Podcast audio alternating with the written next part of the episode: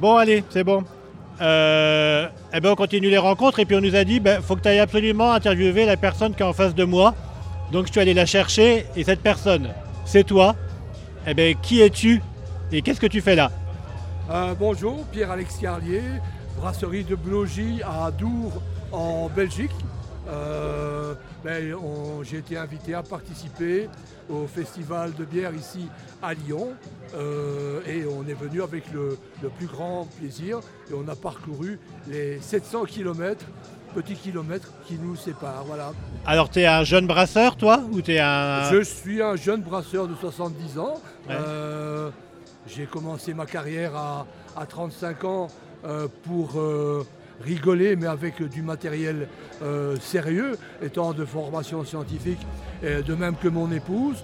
On s'était dit on va faire une petite brasserie pour euh, comment euh, fabriquer, pour brasser les, les- les bières que l'on aime, parce qu'on on chipotait déjà un petit peu en, casserole. Et, mon père avait eu un tuteur qui était brasseur, mais bon, c'était avant la guerre, puis il y a eu la guerre, et après la guerre, bon, euh, il y avait la brasserie n'était plus là, mon père avait été prisonnier de guerre en Allemagne. Bref, lui avait tourné la page, mais il était toujours un amateur de bière, mais pas en quantité, en qualité. Donc j'ai été euh, initié très tôt, en petite quantité, à, à- à la- à la bière. Quoi. Voilà. Pour Et- résumer, Et donc ta, ta première bière, elle ressemblait à quoi? Euh, c'était comment? Euh, Je pense qu'on a. J'ai dû commencer à boire ce qu'on a. Là, il y a- on ne parlait pas encore beaucoup des pils, s'il y en avait, mais il faisait aussi un modèle de bière un petit peu moins fort que la pils et un chouïa un petit peu plus foncé. Et les brasseurs belges de village appelaient ça de l'export. Pourquoi? C'est un terme exotique et c'était. Et ça avait le, le goût de bière. La, la mar- la marque un peu... La grande marque 33 Export, c'était une marque de bière Non, non, non, non, ça n'avait rien à voir. Non, mais avec le, C'était un- avec le c'était mot, un le type, mot, hein. ouais, avec Et le mot. alors, on avait encore pas mal dans la région euh, de, de- de bières de saison qui, qui ont disparu. Et comme par hasard, dans- en, en deux- de- la, la deuxième bière qu'on a fait, on a fait une saison.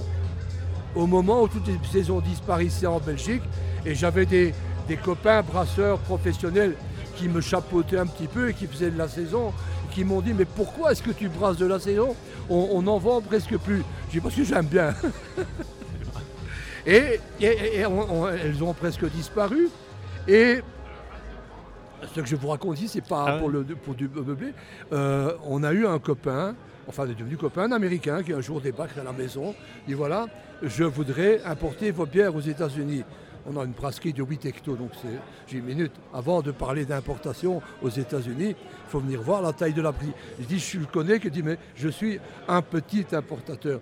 Je dis, mais un petit importateur américain, pour nous, c'est peut-être trop gros déjà. Je dis, bon. Et de fait, on a commencé petitement et on a commencé à travailler avec lui.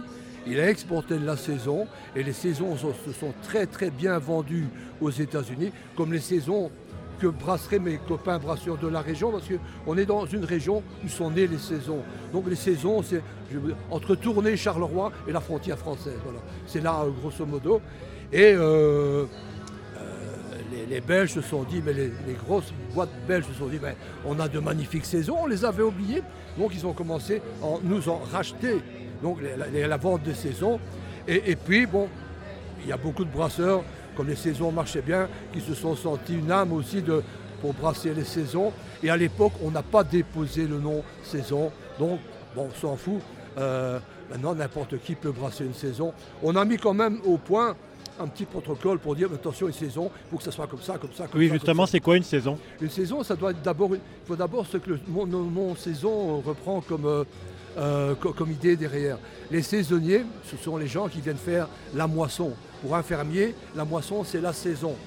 Quand tout se faisait à la main, vous aviez des bandes de saisonniers qui, en fonction de la maturation des grains, ben, passaient de ferme en, ferme pour faire la moisson. Hommes et femmes, ils étaient souvent en famille, c'était des grandes familles qui transitaient pendant. euh, puis après, ils redescendaient pour les betteraves. Enfin bon, c'était comme ça que ça marchait.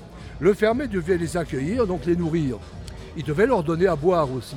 L'eau était souvent de mauvaise qualité.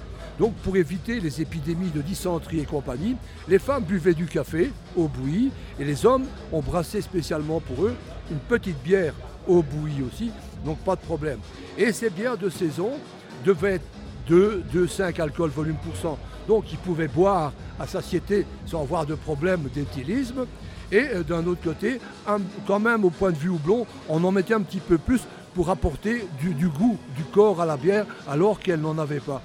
Et ce type de bière, bah, le, brasseur ou le fermier qui souvent était brasseur, bah, il aimait bien parce que ça ne coûtait pas très cher. Et puis, on ne la faisait pas du pur malt. On mettait toujours un peu de grain cru, donc du grain qui n'est pas passé en malterie, de l'année d'avant. S'il lui restait un petit peu d'épeautre, s'il lui restait un petit peu d'avoine, un petit peu de seigle, un petit peu de froment, ben, il ajoutait euh, pour la monter un, tout petit peu en, sucre. Et, comme ça, ça coûtait pas cher. Et quand ça coûte pas cher, le fermier l'aime bien. et le, style a persisté, parce que les gens du village en profitaient aussi. Et, peu à peu, bon, les tracteurs, les chevaux sont arrivés, il y a eu toute la mécanisation et les saisons sont montées un petit peu en alcool.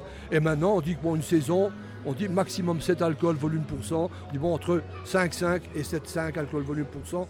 Et à dominante blonde, sauf par exemple pour la brasserie de Silly, qui à l'époque, dans sa malterie, ne, savait pas, ne pouvait pas euh, malter très clair parce qu'il avait tout de suite un, coup de chaud dans sa malterie. Donc le grain roussissait un petit peu. Ou là, lui, parce qu'il a toujours fait sa saison comme ça, elle est un petit peu euh, tendance blond, tendance ambrée. Quoi. Et quand on fait une dégustation, euh, on doit la faire à l'aveugle vraiment avec lui, parce que sinon on la repère tout de suite. On regarde dans les saisons, ah dit c'est la plus foncée, c'est celle-là. Et donc là, euh, ben maintenant tu présentes quoi La brasserie maintenant c'est quoi? Donc L'histoire c'est la saison. Et puis la réalité, l'actualité de la brasserie. il m'a parlé d'une bière à l'épeautre. Oui, mais ça, on la, brasse depuis longtemps. C'est la saison qu'on a fait avec de l'épaule. Parce que comment, il y en avait beaucoup euh, qui la brassaient avec du froment. Et euh, je ne savais pas, j'étais dans, l'indécision. Et j'ai rencontré un gars avec qui on était très copain, qui est malheureusement décédé, qui était un, ingénieur meunier. Et qui m'a dit, bah, pourquoi tu ne la fais pas avec de l'épeautre? Et on a, on a travaillé avec de l'épaule, ce qui la distingue un petit peu des autres qui sont faites au froment. Il y a un, petit quelque chose en plus, mais ça vient de, de. Mais ici, bon, on travaille. Euh, on n'a pas peur de s'avancer dans d'autres styles. Hein. Euh, on a fait un stout aussi. Parce qu'en Belgique, on faisait beaucoup de. En Belgique, on dit un stout. Hein. On ne dit pas stout, on dit un stout. Et euh, on, en faisait beaucoup, souvent entre les deux guerres, encore un petit peu après. C'était un style qui marchait bien. Et il tend à disparaître. Et nous, on en a refait un. Et euh, comme on est dans une région, on boit beaucoup de café, on a ajouté un peu de café dedans. Parce que ce n'est pas un secret, quand vous ajoutez un peu de café dans du stout, comme dans le stout, il y a des grains très très noirs qui donnent ce goût de stout euh, ce goût de malt brûlé, le fait d'ajouter un petit peu de café, le café booste réellement ce, goût de, malt grillé. Et à moins qu'ils me disent, t'en as mis beaucoup du café. Je dis non, non, le peu qu'on met, ça fait exploser le goût du malt. Quoi. Quel est, ton, quel est ton regard sur le monde de la bière actuelle? Euh, Il y, a, y a des, très bonnes choses. Euh, on, a, on a vécu euh, et on, continue à vivre ici un, mouvement qui qu'on avait découvert il y a 15 ans aux États-Unis. C'est les, les, hyper IPA et les, hyper sour. Euh, qui commencent, je pense, maintenant dans les jeunes brasseurs, ils, reviennent un petit peu sur des choses un petit peu plus classiques. Mais alors, il y a ce que des collègues appellent les, les brasseurs confiseurs c'est-à-dire avec des, goûts de bonbons, acidulés, du sucre, des, aromates synthétiques ou naturels, et qui font un peu des, bruits, des, bières, plus euh, un peu qu'on a tendance à prendre le sucre et, les transformer en, caramel acidulé. Là, c'est un, truc que, j'aime que, moi je n'aime pas. Bon, maintenant, c'est pas moi qui décide, ce sont les clients qui décident. Maintenant, à me demander si c'est plus de la confiserie, de la brasserie, là, je laisse chacun libre.